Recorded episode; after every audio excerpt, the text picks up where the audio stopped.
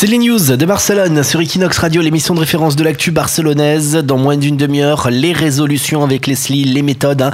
Vous avez été nombreux probablement à faire les malins le soir du 31 décembre. J'arrête de boire, j'arrête de fumer, j'arrête tout.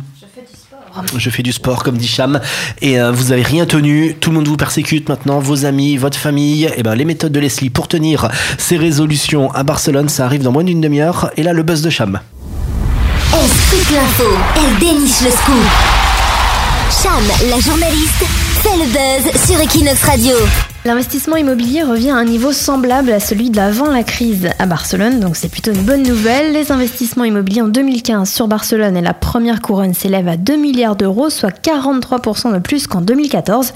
Ce sont des chiffres du cabinet Aguirre Newman compilés pour une étude menée sur toute l'Espagne. Les investissements immobiliers en Espagne ont d'ailleurs augmenté pour atteindre 10,8 milliards en 2015. C'est plus qu'en 2007, juste avant l'éclatement de la bulle immobilière. Selon cette étude, il semblerait donc que ni le moratoire sur les hôtels décidé par la mairie d'Ada Colau, ni la situation politique en Catalogne n'aient les investisseurs. 85% de ces investissements ont été réalisés par des investisseurs étrangers. Si les principaux fonds sont destinés à l'immobilier professionnel et principalement aux bureaux, le secteur hôtelier ne s'en sort pas trop mal, avec 347 millions d'euros en 2015, c'est-à-dire 25% de plus qu'en 2014. 17h-19h, toutes les news de Barcelone.